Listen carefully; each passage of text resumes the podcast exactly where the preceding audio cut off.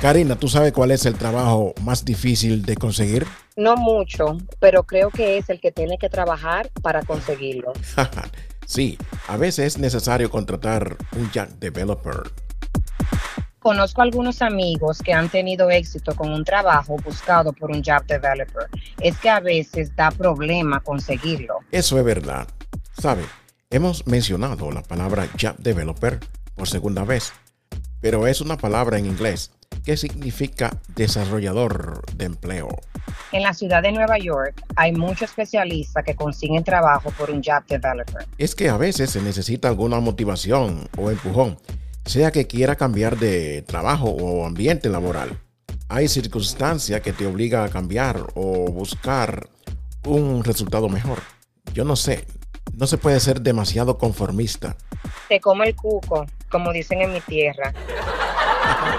Ahora después del azote pandemístico, creo que sería necesario buscar lugares donde se encuentren esos especialistas para que motiven y ayuden con ideas refrescantes. Mira, en la sopamedia.co vamos a colgar junto a este episodio algunos vínculos que vayamos consiguiendo. Esta es una de las páginas oficiales de la Sopa Media LLC. Lo veo interesante. Escucha este dato, Karina.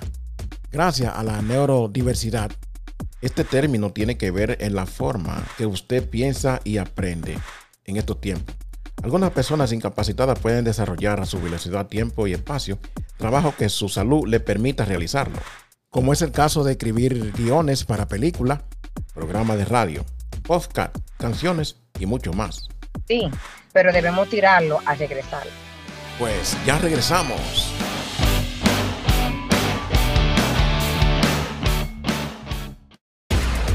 DJ Chef, ¿sabía esta información? Ahí viene un dato. Las personas tienen derecho a sentirse aceptadas e incluidas en el ámbito laboral y las empresas y organizaciones tienen la responsabilidad de ser los lugares donde todo el mundo puede desarrollar su verdadero potencial. Estas personas que a veces se sienten desanimadas porque creen que no lo tienen en cuenta, pueden animarse y compartir todavía aún.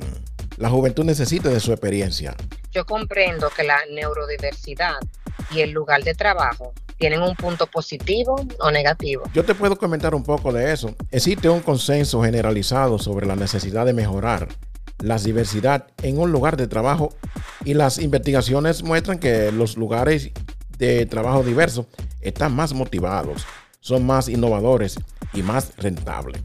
Pero con demasiada frecuencia, la iniciativa de inclusión y reclutamiento de la diversidad ignoran la neurodiversidad pero escucha esto, el concepto de la neurodiversidad busca enfatizar que las personas diferentes, también llamadas neurodivergentes, pueden hacer aportaciones valiosas al puesto de trabajo. Claro que sí. Estas pueden ayudar a las empresas a ser más creativas y más innovadoras. Visualiza esto. Hay personas que tienen habilidad para hiperfocalizarse y trabajar con una enorme calidad cuando hay fechas límite muy cercanas. Y cuando hablo de hiperfocalizar, significa pasarse de concentración, es decir, cuando uno atiende excesivamente algo, desatendiendo a los demás. Ellos se concentran bastante en su objetivo. Hay otros que pueden tener la habilidad para concentrarse durante largo periodo de tiempo y son extremadamente fiables. Y por último tenemos los individuos con dilexia. Pueden tener grandes habilidades verbales. Vivimos en un país donde los niveles históricos alteran el mercado de labor.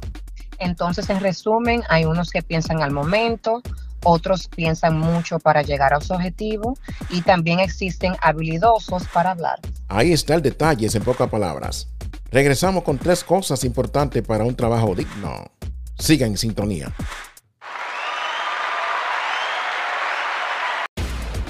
Wow, DJ Chef, regresando al tema del principio, yo tengo tres cosas que motivan a la gente para que tengan un trabajo digno, pero también traen dolor de cabeza. Suéltala que estamos en la neurodiversidad. Esforzarse por generar un ingreso solidario. Esto suena como un sueño. un ingreso que alcance para todo, hasta para guardar y ahorrar algo. Ese es el ingreso solidario. Hay gente que ha logrado esa hazaña. Escucha el número dos un trabajo digno que ofrezca seguridad. Bueno, cuando tenemos seguridad en un trabajo, es posible que el landlord de una propiedad no se apriete para facilitarte un apartamento. Esforzarse por un trabajo digno que ofrezca protección social a las familias. Claro, el trabajo que le llaman digno además de los alimentos, debería alcanzar para ir de vez en cuando de paseo y pagar los gastos de salud. Eso es lo mejor. ¿Tienes tú ese trabajo digno, Karina? Esperamos que usted no se canse y si se cansa, levántate otra vez a la faena. Siga disfrutando y pasando el ambiente con la sopafm.com.